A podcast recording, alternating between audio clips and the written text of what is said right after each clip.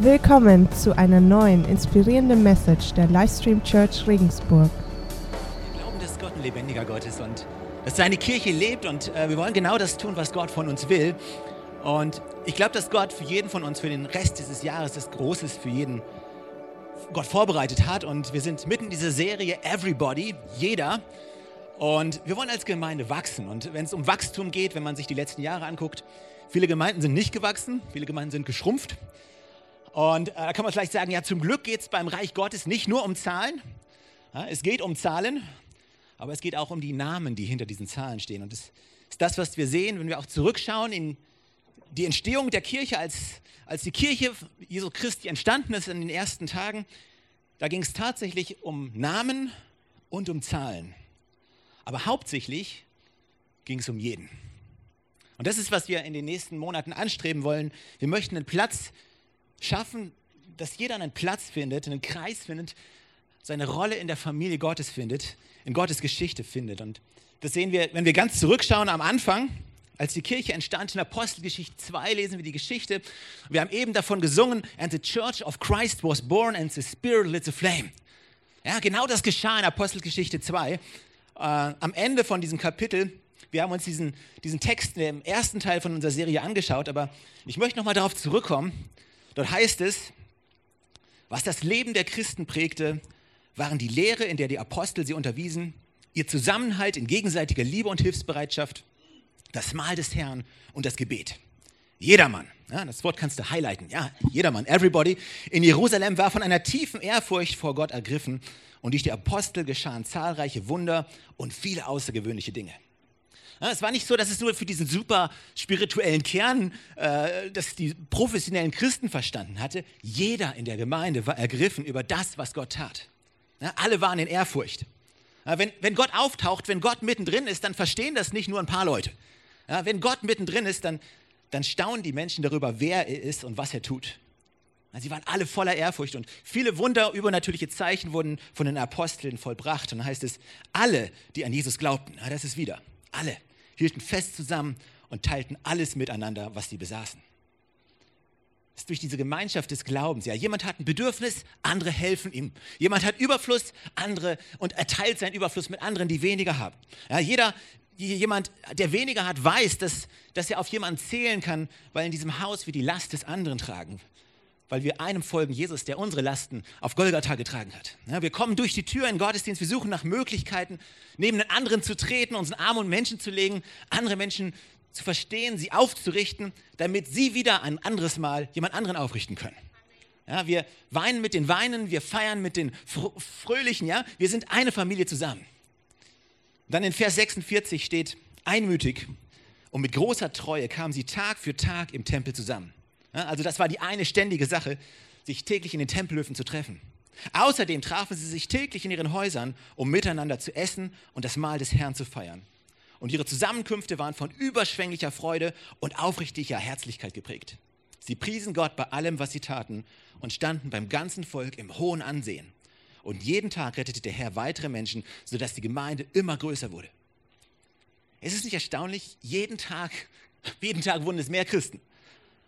Manche Menschen fragen uns, hey, geht es euch bei Gemeindegründung, geht es euch nur darum, eine große Gemeinde zu haben oder geht es euch um jeden Einzelnen? Nun, es geht darum zu wachsen, weil genau in diesem Absatz steht, es wurden 3000 Menschen gerettet. Der Text sagt nicht, und ein paar Menschen kamen dazu oder eine Menge Leute wurden gerettet. Das heißt, genau 3000 wurden an diesem Tag gerettet. Aber was machten die Menschen? Die Menschen teilten sofort, sie fingen sofort an, ihre Mahlzeiten zueinander zu teilen. Sie aßen zusammen. Und normalerweise isst du nicht, lädst du nicht Leute in dein Haus ein, die du nicht kennst. Ja? Du, du isst mit Leuten, die du kennst. Geht es in der Kirche um Multiplikation? Die Kirche zu vergrößern? Ja. Geht es um reifes Wachstum, um tiefes Wachstum? Auch ja. So sieht Kirche aus. Es wurden 3000 Menschen gerettet und jeden Tag kamen mehr hinzu. Aber das ist in Ordnung, weil wir viele Kreise haben, wo Leute hineinkommen können. Und in diesen Kreisen beten sie zusammen, sie, sie preisen Gott zusammen, sie lernen aus Gottes Wort, sie teilen Gemeinschaft miteinander, sie teilen ihre Bedürfnisse. Es ist Gemeinde. Es ist jeder Einzelne an seinem Platz und es sind Menschen, die jeden Tag Jesus Christus besser kennenlernen. Ich frage mich, sind wir bereit, das zu beten, dass wir sagen, hey, wir möchten, dass jeden Tag neue Leute zur Gemeinde hinzugefügt werden, sich für Jesus entscheiden. Und hier ist das, was in diesem Moment damals so kraftvoll war. Jeder in diesem Absatz, den wir gerade gelesen hatten, hatte kürzlich eine Begegnung mit Jesus. Jeder. Ja, es gibt hier keine, keine Gläubigen mit einer 30-jährigen Kirchengeschichte. Ja, nichts ist falsch in einer 30-jährigen Kirchengeschichte, ich habe eine. Äh, aber bei all denen, die hier in diesem Absatz, äh, von dem gesprochen würde, alle hatten Jesus real, ganz real erlebt. Ja, diese Jünger, die im Obergeschoss da sitzen, berührt vom Heiligen Geist. Jesus, Petrus predigt diese Botschaft, 3000 Menschen wurden gerettet. Und viele von diesen Menschen, die gerettet wurden, hatten Freunde, Nachbarn, Kollegen, die auch wieder gerettet wurden. Es sind immer wieder neue Begegnungen mit Jesus, wohin man sich auch gewendet hat. Ich war neulich mit dem Fahrrad unterwegs, neulich schon ein paar Monate her, aber hey, und im, im Landkreis Regensburg gibt es einen wunderschönen Radweg, und zwar von Falkenstein nach Regensburg. Ähm, äh, der ist wunderschön. Ähm, es ist eine frühere Eisenbahnstrecke gewesen. Also, äh, wenn du von Falkenstein Richtung Regensburg fährst, musst du nur einmal stark antreten und dann rollst du diese letzten 25 Kilometer permanent durch. Äh, für alle, die, mehr Sport wollen, machen die Gegenrichtung. Aber es ist ein wunderschöner, ein wunderschöner Radwanderweg und du kannst, fährst durch Wälder, über kleine Brücken, am Bächen entlang, durch die Landschaft. Es ist eine verlassene Eisenbahnstrecke, die jetzt ein wunderschöner Radweg ist. Und es gibt Unmengen von Läufern, von Nordic Walkern, von Familien mit Fahrrädern da draußen, die diese Schönheit dessen genießen, weil irgendjemand die Idee hatte, aus dieser verlassenen, nutzlosen Strecke, dieser Strecke eine neue Bestimmung zu geben. Aber wisst ihr, das ist das, was Kirche ausmacht. Es sind Geschichten von Menschen, die kaputt sind, die aufgegeben wurden. Und die wurden durch die Kraft Gottes erneuert und sind jetzt Menschen, Gleise, die ohne Wert waren, jetzt Wege, auf denen andere Menschen entlang gehen können und Jesus finden können und Gnade finden können. Du und ich, wir sind jetzt kein totes Gleis mehr, sondern wir sind ein Weg. Und in dem Moment, wo das passiert, haben wir eine Geschichte zu erzählen. Und sobald wir diese Geschichte, unsere Geschichte erzählen, machen wir Jesus in unserem Umfeld bekannt. Er wird in unserer Stadt bekannt und Erweckung kommt. Jeder, das ist wichtig, jeder zählt in dieser Geschichte. Gottes Wort ist wahr, ja, ist genug, das Kreuz ist das vollendete Werk, das Grab, das leere Grab ist der Beweis, ist die Kraft der Auferstehung. Und das Wort, das, das reicht aus, dass wir gerettet werden. Aber die Art und Weise, wie Menschen vom Wort Gottes hören, vom Kreuz, vom leeren Grab, passiert auf einem Weg. Und zwar durch dich und mich. Ja, es ist es ist unser Leben, dein Leben, mein Leben. Es ist eine Geschichte, eine Begegnung, die wir haben, wo wir sagen, es ist vielleicht schon eine Weile her, aber ich wurde gerettet. Es ist vielleicht gerade erst eine Weile her und Gott hat was in meinem Leben getan. Es, ich hatte eine Begegnung mit Jesus.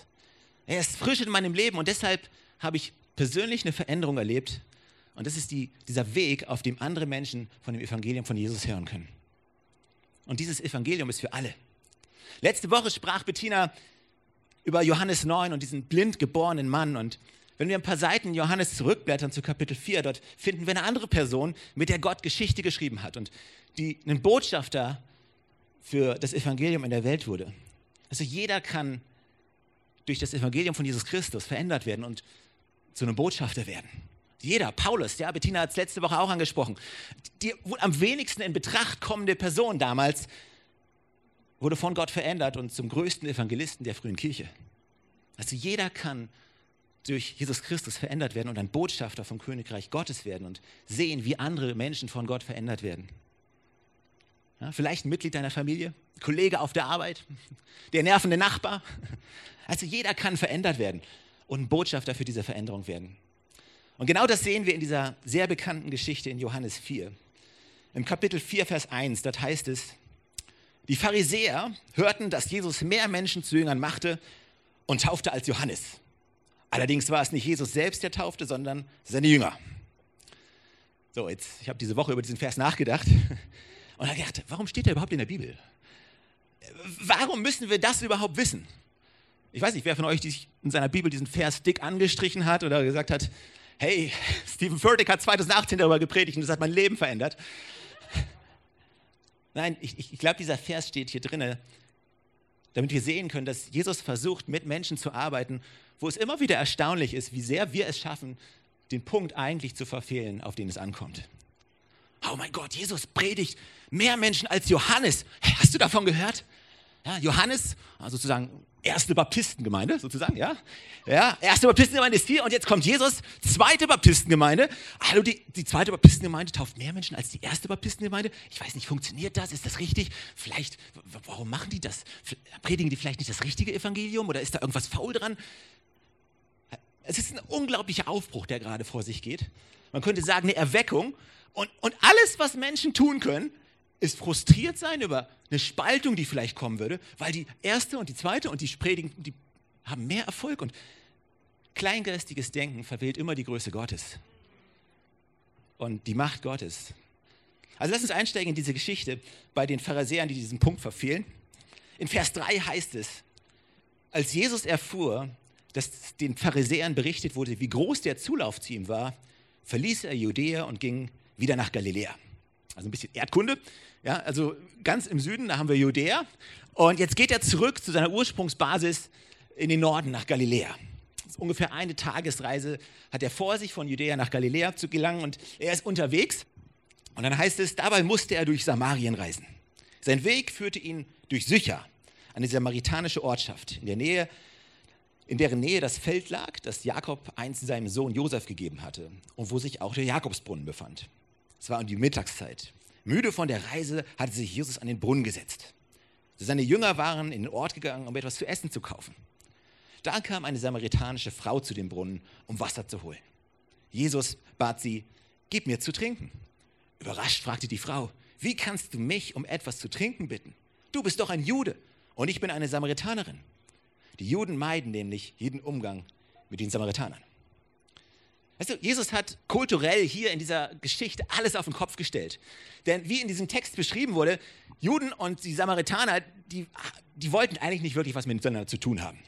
Ja, du kannst diese Geschichte, wenn du in Geschichte interessiert bist, zurückverfolgen bis zur assyrischen Eroberung dieses Landes. Die Samaritaner, weißt du, das waren Menschen, die waren halb Juden, halb etwas anderes. Die waren nicht vollständig arabisch, aber auch nicht vollständig jüdisch. Und es gab so eine historische Feindseligkeit zwischen diesen beiden, diesen beiden Nationen, sodass die eigentlich nichts miteinander zu tun haben wollten.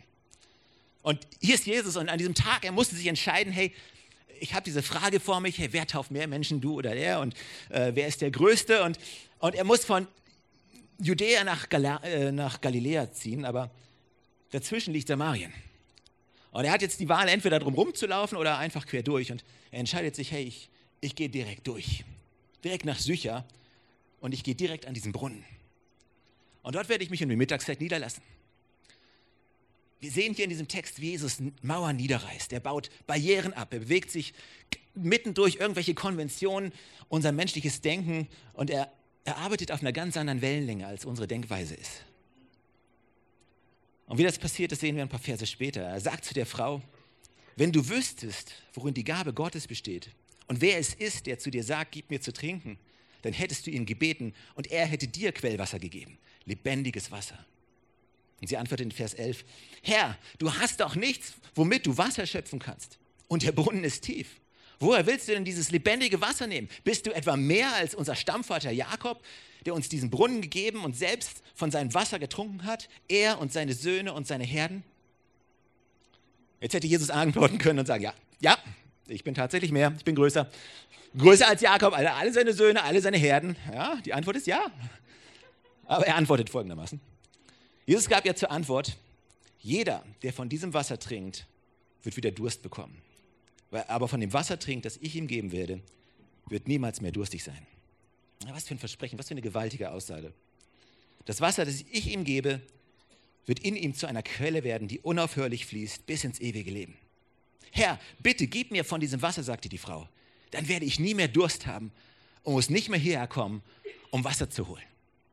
Und dann lädt Jesus sie in diese Geschichte ein. Er sagt, okay, das würde ich gern tun, aber weißt du, beachte, was Jesus als erstes getan hat. Die kulturellen Barrieren, die sind ihm egal. Diese ganzen Konventionen, egal. Als Mann mit einer fremden Frau zu sprechen, heute kein Problem, damals ein absolutes No-Go, ist ihm egal. Und dann sagt er, Geh und rufe deinen Mann, entgegnete Jesus. Komm mit ihm hierher. Ja, und sobald du deinen Mann hierher gebracht hast, dann erkläre ich dir die ganze Sache mit dem lebendigen Wasser. Und dann, dann werden wir genau sehen, wie dieses Wunder geschieht. Warum hat er das gesagt? wollte, er, dass die Frau sich schrecklich fühlt, dass sie sich schlimmer fühlt, als sie es ohnehin schon tat. Nein, er wollte diese Tatsache ansprechen, dass es in ihrem Herzen ein Problem gab, was er nicht einfach ignorieren konnte. Na, geh und hol deinen Mann und bring, komm mit deinem Mann zurück. Und sie sagte, ich habe keinen Mann, sagt die Frau. Ja, also können wir das einfach mal überspringen und schnell mit diesem lebendigen Wasser weitermachen? Er sagte, das stimmt. Du hast keinen Mann. Fünf Männer hast du gehabt und der, den du jetzt hast, ist nicht dein Mann. Da hast du die Wahrheit gesagt. Kannst du dir den Moment vorstellen, als die Frau das gesagt bekommt? Aber die war ziemlich schnell, ziemlich auf Zack und sie sagte, Herr, ich sehe, dass du ein Prophet bist, sagt die Frau. Ja, sie wechselt ziemlich schnell das Thema. Unsere Vorfahren übrigens, die haben Gott auf diesem Berg hier angebetet. Und die Juden hingegen, die sagen, das ist der richtige Ort, ist Jerusalem. Ist es jetzt unser Berg oder euer Berg? Ich meine, du scheinst ein ziemlich scharfsinniger Typ zu sein. Kannst du mir das mal erklären? Scheint plötzlich ihr größtes Problem zu sein. Und Jesus sagt, okay, wir werden einen Moment drüber sprechen. Und sagt, hey, pass auf, lass es mich dir erklären. Vers 22. Ihr Samaritaner betet an, ohne zu wissen, was ihr anbetet. Wir jedoch wissen, was wir anbeten, denn die Rettung kommt, der Welt kommt von den Juden. Aber die Zeit kommt, ja, sie ist schon da, wo Menschen Gott als den Vater anbeten werden. Menschen, die vom Geist erfüllt sind und die Wahrheit erkannt haben. Das sind die wahren, wahren Anbeter. So möchte der Vater die haben, die ihn anbeten. Gott ist Geist und die ihn anbeten wollen, müssen ihn im Geist und in der Wahrheit anbeten. Weißt du, was Jesus hier getan hat? Er sagt, hey, es spielt keine Rolle, ob du Samaritaner bist oder ob du Jude bist. Er sagt dir, hey, ihr seid Samaritaner und ihr betet da drüben an, die Juden beten da drüben an. Aber ganz gleich, weißt du, es gibt eine neue Möglichkeit, eine neue Beziehung zu Gott zu kommen. Paulus sagt, ein Leib, ein Geist, eine Hoffnung, ein Herr, ein Glaube, eine Taufe, ein Gott und Vater von uns allen, der über allem regiert und in allem wirkt. Ja, Jesus hebt das Gespräch auf eine ganz andere Ebene. Und achtet mal darauf, was sie dann sagt. Sie sagt, ich weiß, dass der Messias kommen wird, entgegnete die Frau. Der Messias ist das hebräische Wort für Christus. Wenn er kommt, wird er uns all diese Dinge erklären. Mit anderen Worten sagt sie, okay, also ich weiß nicht genau, wovon du sprichst. Du hast das mit diesen fünf Ehemännern und dem Typen, mit dem ich gerade zusammenlebe, da, da leckst du genau richtig, aber diesen ganzen anderen Teil, den habe ich nicht wirklich verstanden. Aber ich weiß, dass da jemand kommt, der Messias genannt wird. Christus kommt und wenn der kommt, wird er in der Lage sein, für uns alles zu tun. Und Jesus, können wir vorstellen, den ganzen Tag unterwegs, jetzt hier, denkt sich, wow, okay, pass auf, dieser, dieser Frau, der beschere ich gleich einen richtigen tollen Moment. Und er sagt, du sprichst mit ihm, ich bin es. Ja, der Messias ist gekommen, nicht nur allgemein, nicht nur zur Welt, sondern zu dir, hier an diesem Brunnen nach Sücher. Und wir kennen ihre ganze Geschichte. Wir kennen nicht die Hintergründe von der Frau. Wir wissen hier nur, dass sie fünfmal verheiratet war. Die sechste Beziehung scheint auch nicht die beste zu sein. Aber hey, wir kennen ihre ganze Geschichte nicht. Wir kennen nicht alle Umstände. Wir wissen nur, dass der Messias gekommen ist. Gott ist dort angekommen, in ihrem Schmerz. Es gibt Wasser, aus dem sie trinken kann, von dem sie nie wieder Durst bekommt. Und ich glaube nicht, dass wir die vollständige Version haben von dem hier, was hier gesprochen wird, aber was in Vers 27 ist, da sehen wir, die Jünger kommen zurück nach dieser ganzen Geschichte. Sie haben das verpasst, ja. Sie hätten da sein können, aber haben gesagt, nee, wir müssen los zu Rewe, wir müssen noch einkaufen. Äh, kommen zurück mit dem Cheeseburger noch in der Hand und waren überrascht, ihn da mit der Frau sprechen zu sehen. Aber niemand fragt ihn, hey, was willst du von ihr? Warum redest du mit ihr? Und pass auf, Vers 28, wir sprechen über verlassene Schienen, neue Wege.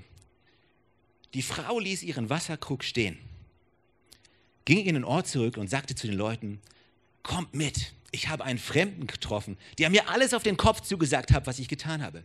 Ob er wohl der Messias ist.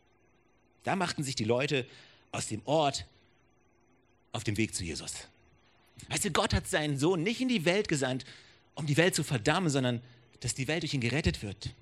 Das bedeutet nicht, dass er unsere Probleme nicht ernst nimmt. Ja, Jesus sah sofort das Problem, aber dann zeigte er auf sich als die Lösung. Und das hat er so gemacht, dass die Frau allen in der Stadt erzählen wollte, dass sie rauskommen sollen, sich diesen Typen ansehen, wo sie gesagt hat, der hat mir alles gesagt, was ich getan habe. Mal ehrlich, ich glaube, so funktionieren nicht die meisten Einladungen, die wir aussprechen. Ja, sagt, okay, du musst in die Kirche kommen. Du musst in unsere Kleingruppe kommen, dann, dann wird Gott dir alles zeigen, was du in deinem Leben gerade falsch machst. Er wird dir alles zeigen, was sonst keiner weiß. Und alle werden davon erfahren. Er wird allen davon erzählen, was, wie, wie groß deine Fehler sind. Und dann wundern wir uns, dass die Leute sagen, nee, nee, passt schon, danke. Oder? Aber er tat es auf eine Art und Weise, ob, obwohl er alles wusste, der Ausdruck auf seinem Gesicht war, ich habe immer noch einen Plan für dich. Ja, obwohl er alles wusste, der Ausdruck war, ich bin hier nicht um dich zu verurteilen, ich bin hier um dich zu befreien. Ich bin nicht hier, um dich zu verurteilen, sondern ich bin hier, um für dich verurteilt zu werden. Ich bin hier, um dir Leben zu bringen.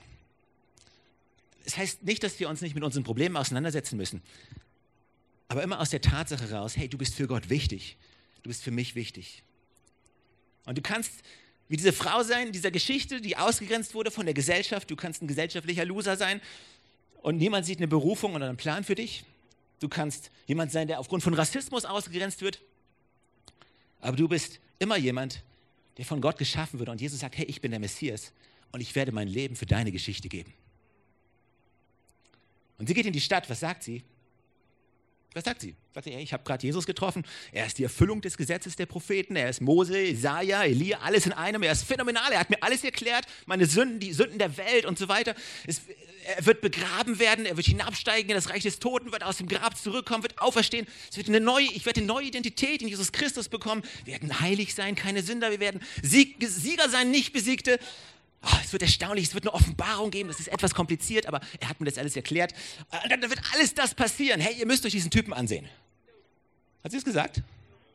Nee, ihre ganze Aussage war, kommt und seht euch diesen Typen an. Der hat mir alles erzählt, was ich getan habe. Ich denke, dieser Mann ist Christus. Und dann ging sie raus und eine ganze Stadt kam mit ihr mit. Also sie wurde sofort, nicht, nicht erst einen Monat später, nicht erst nachdem sie einen Alpha-Kurs gemacht hätte, nicht fünf Jahre später, nachdem sie irgendwie spirituell auf der richtigen Höhe angekommen ist. Sie verwandelte sich sofort von einem verlassenen Gleis zu einem Weg, auf dem Menschen die Schönheit und die Gnade Gottes finden konnten. Sie wurde eine, zu einem Weg für andere. Und dasselbe sehen wir in Apostelgeschichte 2. Weißt du, sie hatte eine ganz frische Begegnung mit Jesus und lädt andere Menschen ein, ihm näher zu kommen so funktioniert Christsein. Ich habe dieses eine kraftvolle Zitat euch mitgebracht. Dort heißt es, Your ministry is found where you've been, where you've been broken. Your testimony is found where you've been restored.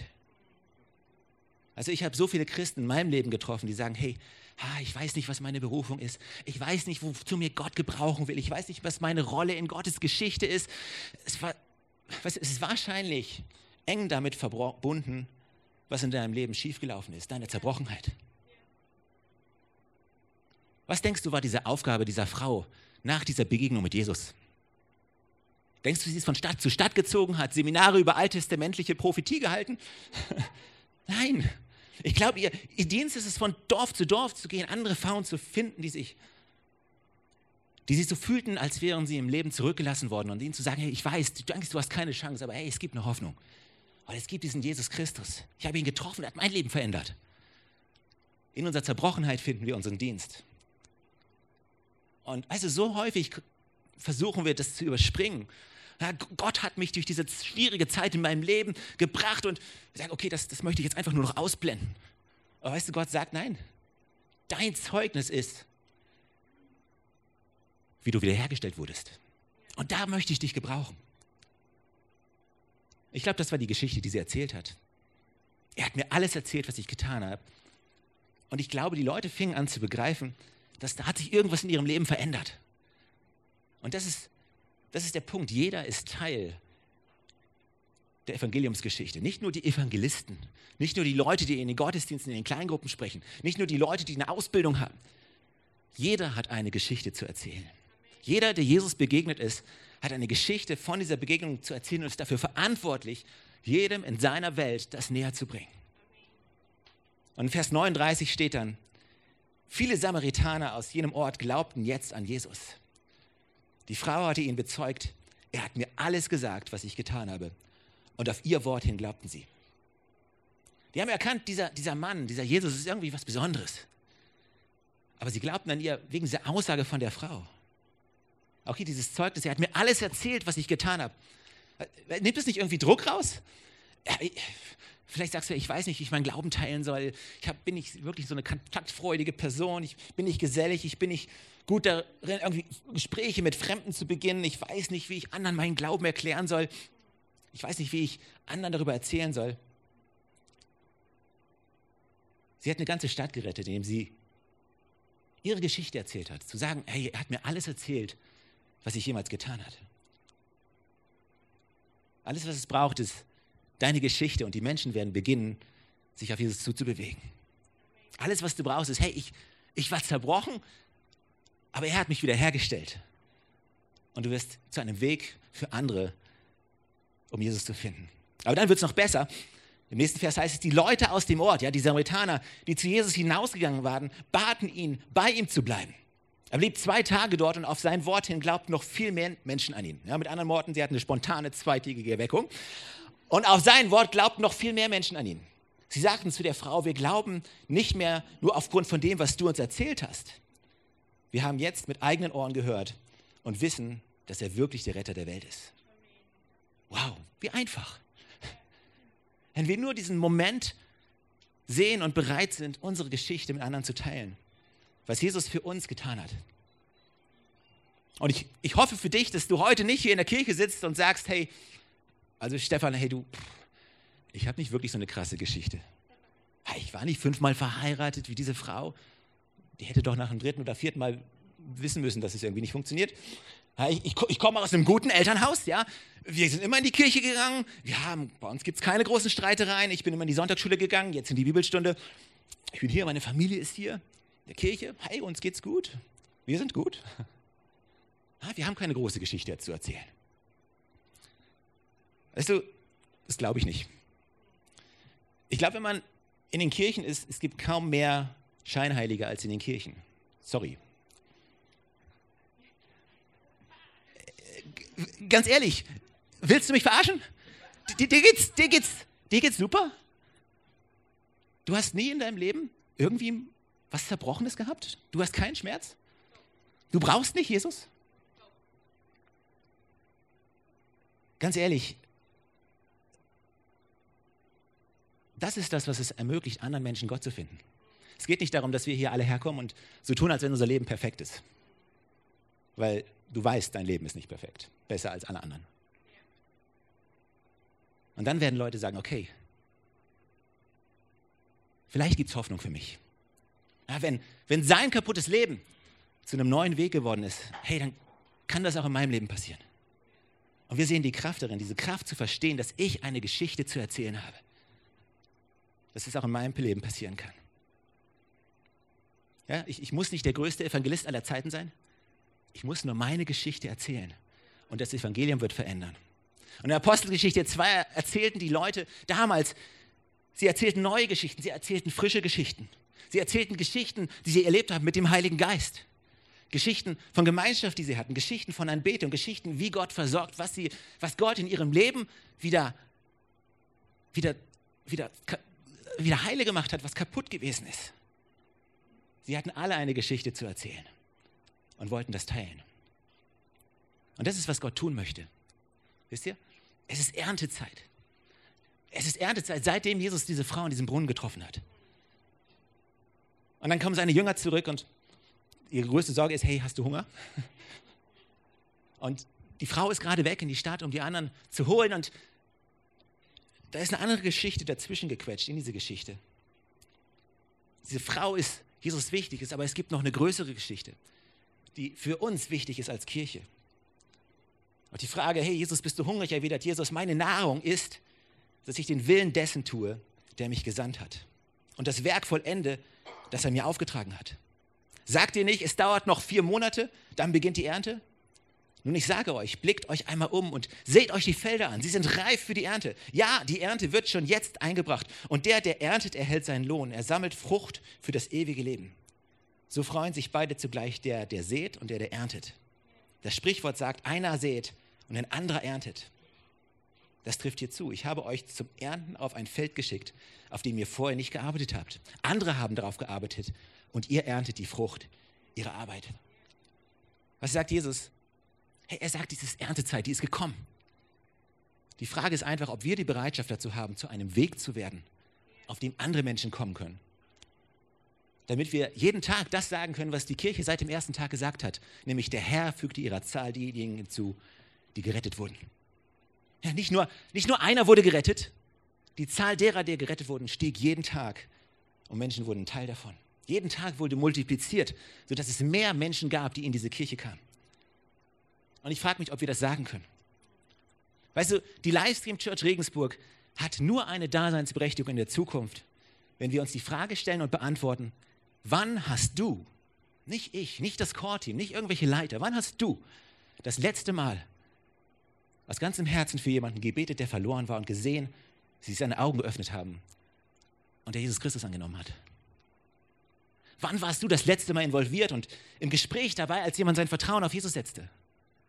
Wann saßt du das letzte Mal mit einem demjenigen zusammen, der frisch in den Glauben an Jesus gekommen hatte und warst mit ihm dabei und hast den nächsten Schritt gemacht. Und ganz ehrlich, wenn da nichts ist, dann ist unsere Zukunft düster.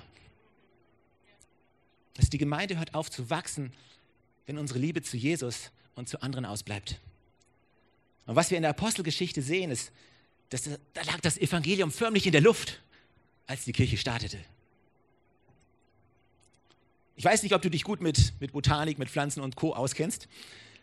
Aber es gibt einen, einen ganz besonderen Baum, und zwar diesen afrikanischen Tulpenbaum, so wird der genannt. Und dieser Baum blüht in rot-orangefarbenen Blüten. Wunderschön, oder? Und im Laufe des Jahres entwickelt dieser, dieser Baum so eine Art von, von Schoten, die schließlich die Größe von so einer, so einer großen Banane erreichen. Und die werden hart und knusprig und dann dann brechen die auf und in der Mitte gibt es einen kleinen Deckel und, auf der, und darunter sind tausende von Samen. Diese Samen sehen so aus, als wären es durchscheinende Kreise, ungefähr von der Größe eines Centstücks. Und in jedem steckt ein Stück von dem Tulpenbaum.